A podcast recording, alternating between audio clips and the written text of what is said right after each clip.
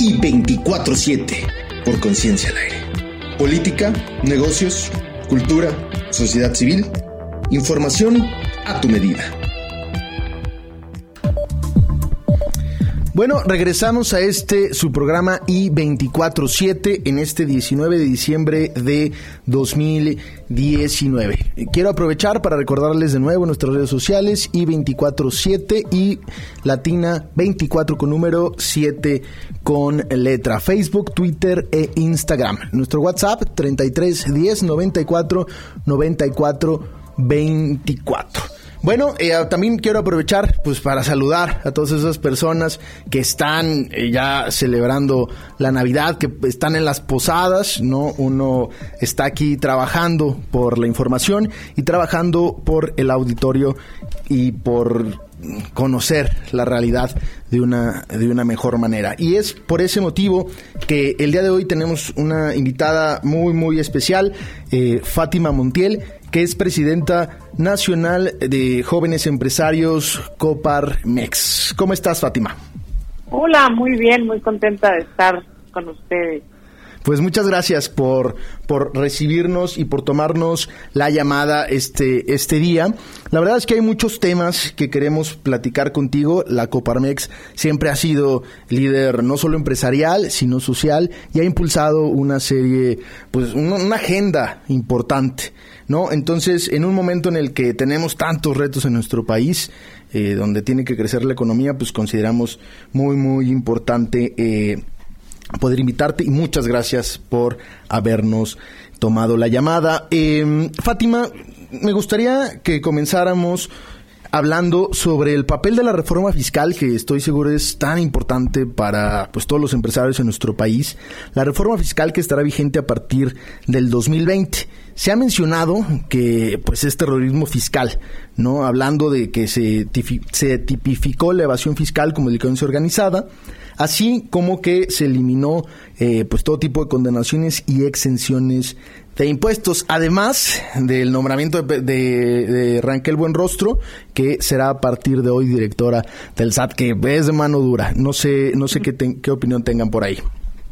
Así es, mira, pues como bien lo sabes, los buenos empresarios, los que hemos pagado impuestos por muchos años, eh, podríamos ser procesados o amenazados de ser parte de la delincuencia organizada y bueno, este es el inicio de una nueva reforma al terrorismo fiscal, eh, a pesar que la Academia Fiscal Mexicana, como la Asociación Nacional de Abogados de Empresas, Coparmex, hemos insistido en apoyar y seguiremos apoyando iniciativas para combatir esquemas simulados de defraudación fiscal y entendemos que estas prácticas indebidas han afectado gravemente la recaudación fiscal en México eh, además de una competencia inequitativa de los empresarios que contribuyen al empleo y al pago de contribuciones mediante actividades ilícitas, pero también se coincide con diversos organismos de la sociedad y expertos fiscalistas que consideran un exceso eh, llevar a, a, un pues un buen empresario por ahí se comentaba o estábamos hablando que con esta reforma se pretende eh, matar un pájaro con una escopeta en lugar de utilizar un rifle de precisión, ¿no? Con esta reforma ya casi aprobada, bueno, aprobada, efectivamente se pretende comprender la práctica indebida de los factureros o empresas fantasmas, pero no estamos de acuerdo en que sea cual, a cualquier costo. Yo creo que estamos de acuerdo en los fines, pero no en los medios, ¿no? Que siempre es. donde está, ahí el diablo está en los detalles. Porque, como tú lo dices, hay empresarios eh, que si hacen las cosas bien, que aportan eh, y pagan sus impuestos de manera, pues, clara. Y el objetivo también es que se recaude más, es, es un hecho, ¿no? La recaudación fiscal en México eh, tiene niveles bajos en, en comparativos mundiales, principalmente con la OCDE, pero pues no tienen que pagar justos por pecadores, ¿no, Fátima? Sí, y la verdad es que es una reforma que será cuestionada sobre posible inconstitucionalidad al pretender que la defraudación fiscal o la defraudación este, se considere delito que atenta contra la seguridad nacional. Digo, la ley de seguridad nacional, en el artículo 3 y 5, habla que no podría ser una reforma en donde un contribuyente esté actuando como un narcotraficante. Creo que son dos hechos completamente diferentes, en donde es una lástima que, bueno, nos estén tratando de esta forma a los que generamos una inercia económica en el país.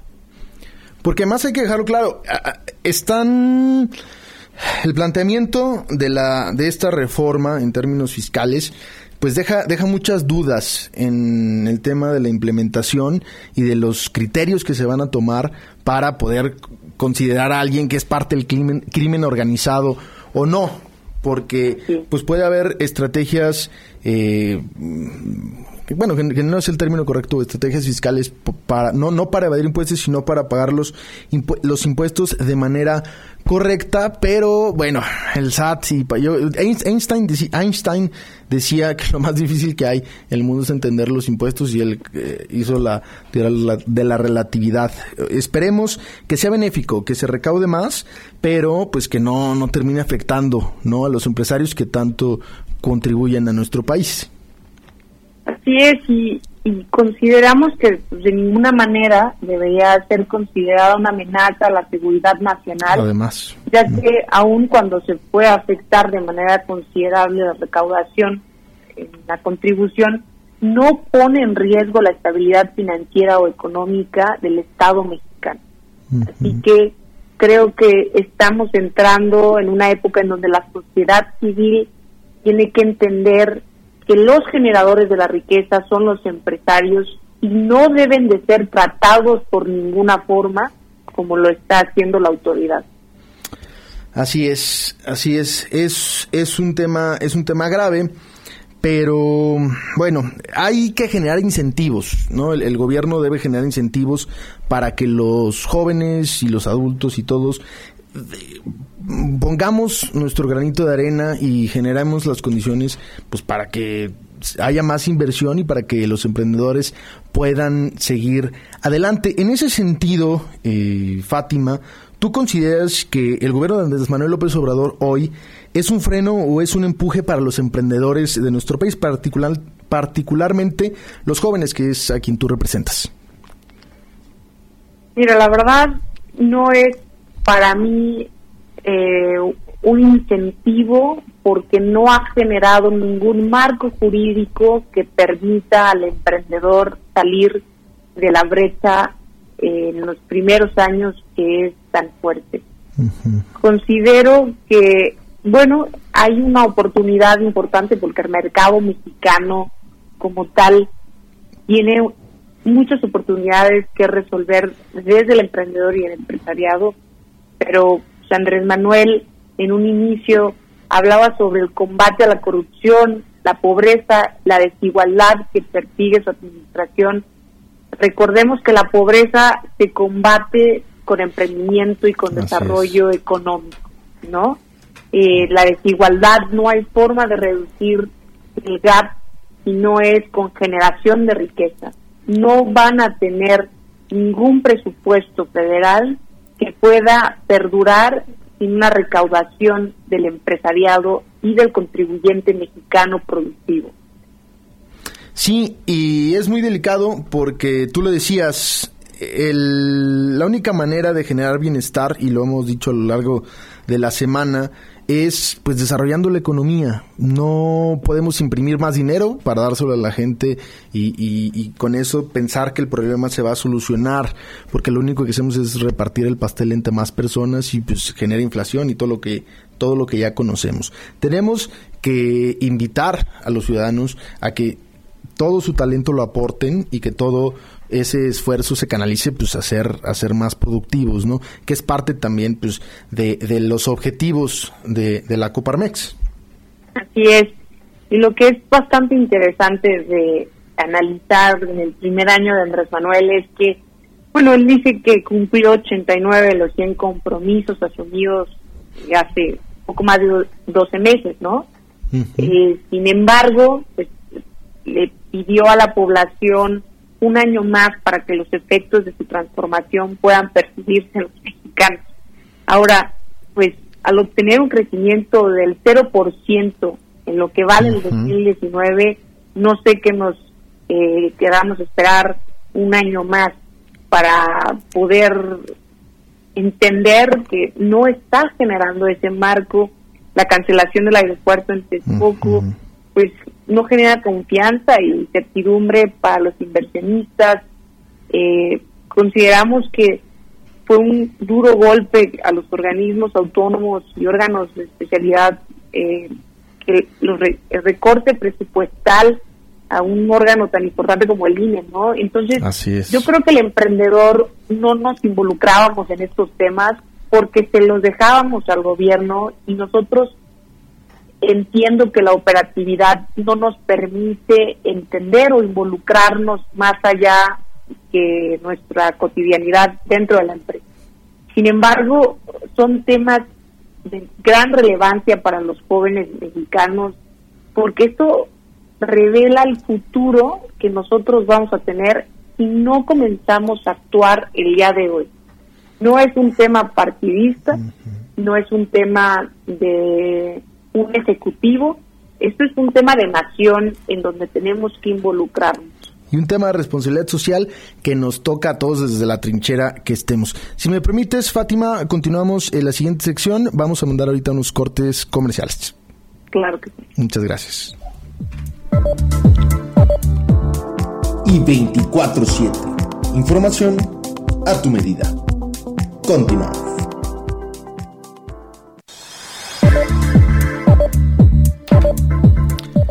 Bueno, regresamos aquí a I247 por conciencia al aire y continuamos con la entrevista con Fátima Montiel. Hablabas, Fátima, del la, mm, el valor social, eh, la responsabilidad social que tienen también eh, los empresarios y sabemos que la Coparmex se ha manifestado, particularmente en el caso del Instituto Nacional Electoral, el INE, por... Eh, la defensa de su autonomía, pues particularmente presupuestaria y también en su órgano de gobierno, ¿no? ¿Qué opinión? Platícanos un poco más de lo que ha hecho la Coparmex en este sentido. Claro que sí. La defensa del INE es una pieza central de la democracia mexicana. Es algo que debemos de tener muy claro y que bueno, el Instituto Nacional Electoral vino a transformar la democracia mexicana, empoderando a los ciudadanos con la emisión de un voto libre y protegido. Hoy más que nunca es fundamental tener autonomía e independencia. También lo es preservar su estructura organizacional para que en México prevalezcan las elecciones limpias, equitativas y confiables. Por esa razón, en Coparmex rechazamos toda iniciativa tendiente a debilitar al INE, así como a otros organismos autónomos. lamentamos mucho la decisión que se adoptó de en mayor mayor en la Cámara de Diputados para reducir el presupuesto de egresos. Creo que pues con la expedición de más de 16 millones de credenciales que se tendrán en el 2020 es muy preocupante el recorte presupuestal porque va a ser más complicado el inicio pues, de un proceso electoral, considerando ser el más grande que nuestro país ha vivido, ¿no? Este, Nada más, imagina, tendremos que preparar una elección intermedia en el 2021 con 32 consejeros locales, 300 consejos eh, distritales. Y pues esta decisión vulnera la, a, la comisión como tal en complejos en toda la historia. Creo que este es un tema que los mexicanos tenemos que eh, pues, exigir, tenemos que cuidar una institución que prevalece pues la autonomía de nuestro derecho a voto. Así es, y como lo has dicho, ha sido pieza fundamental de pues de la transición a la democracia que hemos tenido en nuestro país y pues yo creo que no hay que regatearle al INE en ese sentido. Ya ha habido en el 2000, una transición donde el PRI dejó el poder y se lo cedió pacíficamente al PAN, que eso es importantísimo. Y ahora, justo en 2018, yo creo que tuvimos las elecciones más transparentes, más cuidadas, más, eh, pues más democráticas en la historia de nuestro país. Entonces cuesta trabajo pensar que ahora Andrés Manuel López Obrador, después del triunfo histórico que tuvo, donde pues no, no, no hay nada eh, o poco que cuestionar al instituto, ahora esté haciendo este embate en, en, muchos en muchos niveles. Y no solo a, la INE eh, lo hemos visto con la Comisión Nacional de Derechos Humanos Y, y, es muy muy grave esta situación así es. Imagina nada más tenemos 3.200 cargos públicos incluyendo a la Cámara de Diputados 15 gobernaturas 29 congresos locales y 30 entidades que renovarán sus ayuntamientos. Con una reducción a este órgano nos dejan pues nos dejan con las manos ahora sí que a la merced de, los partidos.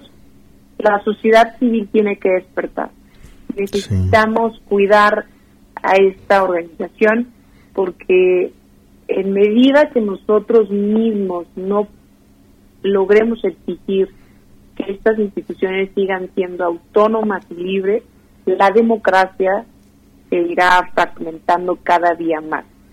Sí, y es fundamental, es fundamental el INE en, en este sentido, como lo son todas las demás, y como dices, tenemos que estar muy pendientes porque la concentración eh, del poder, mm, particularmente en el presidente de nuestro país, siempre ha sido siempre ha sido delicada.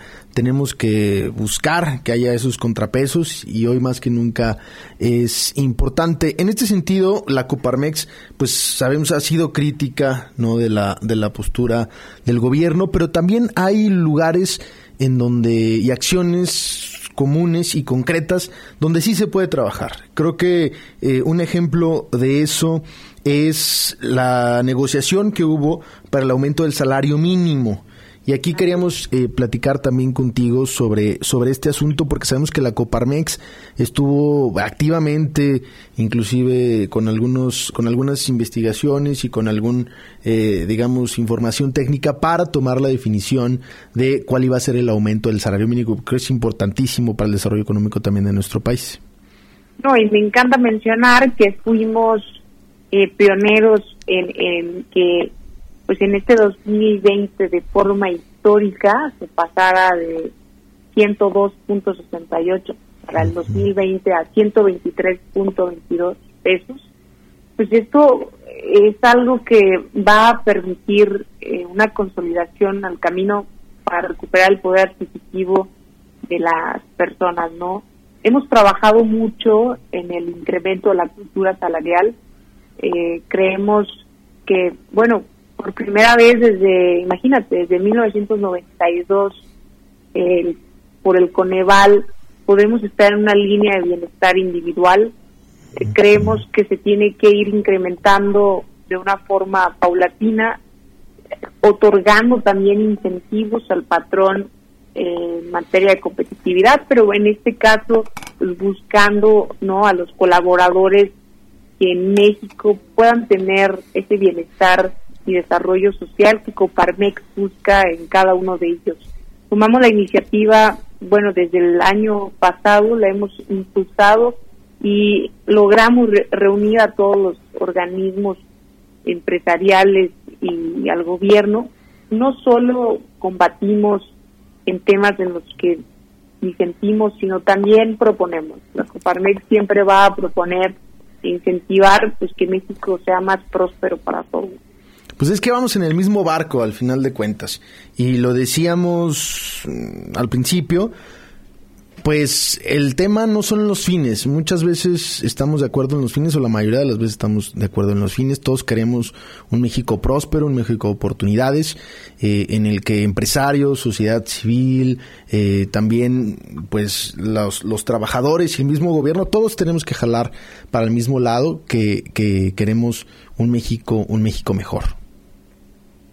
Así es, y, y bueno, sin duda tenemos un gran reto los emprendedores en donde históricamente estamos pasando por tantos momentos, ¿no? Con eh, una incertidumbre económica, con una incertidumbre en la parte política. Y bueno, yo creo que todos nos preguntamos, ¿y qué voy a hacer yo? Eso suena como algo en lo que no me voy a poder involucrar. Que quiero invitarlos a que se unan a Coparmex. En Coparmex no solo estamos eh, defendiendo y siendo pues muy duros con aquellos actos incongruentes que no ayudan a la economía mexicana, eh, invitarlos. Somos dentro de Coparmex, somos una comisión de empresarios jóvenes, somos la comisión más importante de América Latina en estructura, ya teniendo 58 comisiones por toda la República y bueno, actualmente nos toca dirigir Iberoamérica. Ante esta incertidumbre, sé que es difícil pensar que quieren emprender, pero bueno, ante las restricciones económicas, siempre los grandes emprendedores que tienen la visión de seguir pues votando y, e impulsando al país tendrán buen triunfo. Pues ahí está la invitación de los jóvenes a que participen eh, de lo social, pero también que emprendan, que se animen y que hagan todo lo posible para dar su talento a nuestro país. Pues se nos ha terminado el tiempo, Fátima. La verdad es que te agradecemos muchísimo que nos hayas eh, tomado la llamada para platicar de estos temas tan importantes. Muchas gracias y siempre atenta para poder conversar sobre estos temas tan importantes para México y Jalisco. Muchísimas gracias. Pues bueno, sin más, vamos a un corte comercial. Y 24-7. Información a tu medida. Continuamos.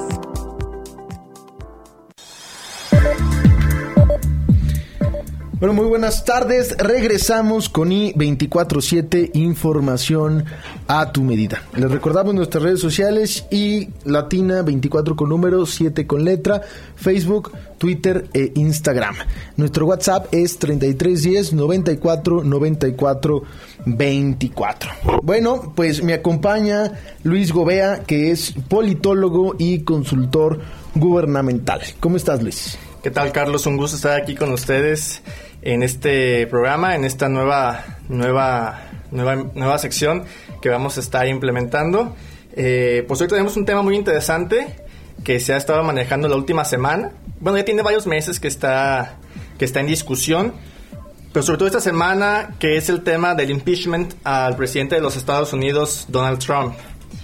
Eh, es importante mencionar que, que es un impeachment, ¿no? Suena bastante elegante, es mejor conocido como juicio político. ¿no? El impeachment eh, lo podemos traducir como una acusación.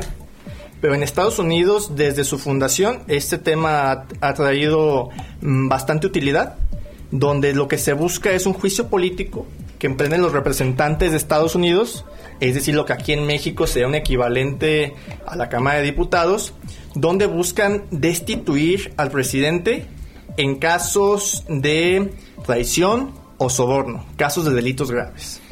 Sí, y es importante mencionar que en este punto, ah, bueno, las acusaciones eh, que se le hacen a Donald Trump eh, son de abuso de poder y obstrucción al Congreso en sus investigaciones. Pero bueno, después de una serie de mm, de decisiones y de procesos que se han llevado por ahí en la Cámara de Representantes. Ayer fueron 11 horas de debate ya lo mencionábamos hoy, los dos cargos procedieron y va a pasar al Senado, el, ahora le toca al Senado juzgar finalmente a Donald Trump. Exactamente. El día de ayer fue una jornada demasiado pesada, casi eh, todo el día, una sesión de 11 horas donde los representantes estuvieron debatiendo este tema, se llamaron a testigos, se estuvieron eh, ahí presentando distintas pruebas. Pero déjame explicarte un poquito cómo es este proceso que es eh, un poco complejo. No es solamente un juicio a mano alzada, como ahora están de moda las, las consultas públicas, sino es un, proceso que implica varias connotaciones legales. Básicamente, y vamos a tratar de, resumirlo para que nuestro auditorio eh, pueda entenderlo más fácil, se divide en dos momentos, ¿no?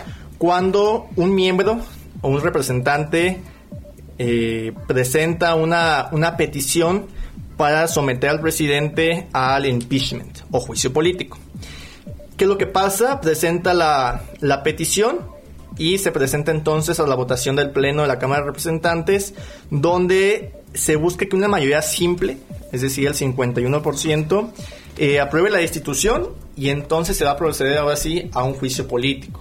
Y es ahí cuando pasa a lo que tú ya mencionabas, que es el Senado. ¿Cómo es el juicio en el Senado? Pues parecería un juicio de película, donde el presidente están ahí participando los tres poderes de, de, los Estados Unidos, donde el presidente de la Corte Suprema de Justicia es el, el que preside la, la, sesión, los miembros representantes, que insisto son el equivalente aquí a los diputados en México, actúan como fiscales, es decir, son los que están presentando la acusación, y los miembros del Senado están actuando como el jurado, es decir, van a analizar todas estas pruebas y van a emitir un veredicto que posteriormente va a ser culpable o que culpable que va a proceder la destitución pero para eso se necesitan al menos dos tercios de la votación. Aquí me gustaría que nos detuviéramos un poquito, Luis, porque tenemos que recordar la combustión de las dos cámaras, la de representantes y la de los senadores. En la Cámara de Representantes los demócratas tenían mayoría, y es por eso que lograron eh, prosperar, hacer, lograron hacer prosperar el juicio político en contra de Donald Trump. Pero en el caso del Senado, la historia es diferente. Están a favor de, o son parte, la mayoría de el Partido Republicano, el partido de Donald Trump. Y pues ayer como piedra todos se mantuvieron juntos y apoyaron al presidente. Se piensa que así será igual en el Senado y que esta, este juicio político no terminará en destitución. Exactamente. Fíjate que el presidente Trump está muy tranquilo. Eh, sabe o siente que tiene este juicio político de su lado si bien lo mencionas, eh, el Congreso de los Representantes tiene mayoría demócrata, es por eso que el juicio fue aprobado, pero en el Senado, ya lo dijiste tú, las cosas son muy distintas. Los republicanos, el partido del presidente, tiene mayoría y para que se logre este dos terceras partes que se necesitan, eh, los demócratas necesitan convencer cerca de 20 senadores republicanos, lo cual, lo cual es bastante complicado. Luce imposible a estas alturas. Y es que fíjate que este impeachment o juicio político en Estados Unidos solo ha pasado en dos ocasiones en la historia. Allá por los tiempos de la guerra civil fue el, primer intento de hacer un juicio político donde eh, se enjuició al presidente Andrew Johnson donde la Cámara de Representantes eh, pidió su destitución, pero el Senado no logró eh, obtener la mayoría y optó por exculpar al presidente. Sin duda, y recordarás tú muy bien, pues el, momento más sonado fue cuando Richard Nixon eh, renuncia a la presidencia. Exactamente. Renuncia a la presidencia.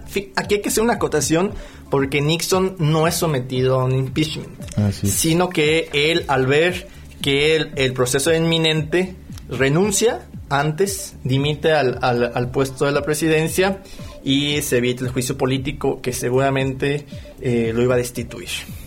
Entonces esos son los dos antecedentes. Está el caso también del presidente Bill Clinton, donde ahí pues sí el caso fue bastante bastante sonado y pues perdió la mayoría de apoyo demócrata en la Cámara de Representantes, pero el Senado logró también eh, no, no optar, así es, no optar por destituirlo. Y aquí hay algo muy importante que mencionabas, Luis, también sobre si está preocupado Donald Trump o no está preocupado. La verdad es que todo este escándalo, pues resulta contradictorio, le ha beneficiado. Encuestas eh, en Estados Unidos que marcaban eh, un, han marcado un que ha sido benéfico pues para Donald Trump y hoy se encuentra eh, la opinión a favor del presidente en 46% contra 49 en contra. Cuando hace unas semanas la diferencia era mucho mayor. Parece mm, pues contradictorio porque se le está acusando de un delito y, y la gente lo está viendo como la víctima se está haciendo ahora de la Dalí de la democracia. Yo soy una víctima de los, de los demócratas porque ellos me quieren eh, destituir y están obsesionados con eso, cuando, bueno, tampoco es que sea una blanca palomita. Y a Trump le, le encanta ese papel, el papel de víctima, el papel de él llevar la, la discusión, que en este tiempo no ha pasado. Eh, él no ha llevado la discusión eh, pública pero bueno, eh, sin duda se nota que es un intento eh, totalmente con fines de, de miras a las elecciones, pero el presidente está muy confiado en que puede salir eh, ganando. Como tú ya dijiste, las encuestas le están dando puntos a favor que sin duda él va a empezar a capitalizar a su estilo. Y es que bueno, la gente ya no es tan ingenua, o sea, entiende que los demócratas buscan darle un golpe al presidente Donald Trump de cara justo al proceso electoral que va a culminar en noviembre de 2020. Entonces, pues la gente dice, pues sí, le, quieren echar tierra, para, para que no gane. Entonces, pues parece que sale fortalecido de este embate demócrata y vamos a ver cómo se pone también el juicio en el Senado. En un año sabremos si le sirvió o no ¿Y a quiénes sirvió? ¿Si a Nancy Pelosi de los demócratas o a Donald Trump de los republicanos? Pues ya veremos. Muchísimas gracias Luis Gobea por acompañarlos el día de hoy con este tema. Carlos, Y pues pasamos a despedirnos. Muchísimas gracias a todo el auditorio por escucharnos. Les recordamos nuestras redes sociales y 24/7 en Instagram, Facebook y Twitter. Ahí seguiremos la conversación. Muchísimas gracias a todos y que esta época navideña sea de felicidad y de gozo para todos ustedes. Les mandamos un fuerte abrazo.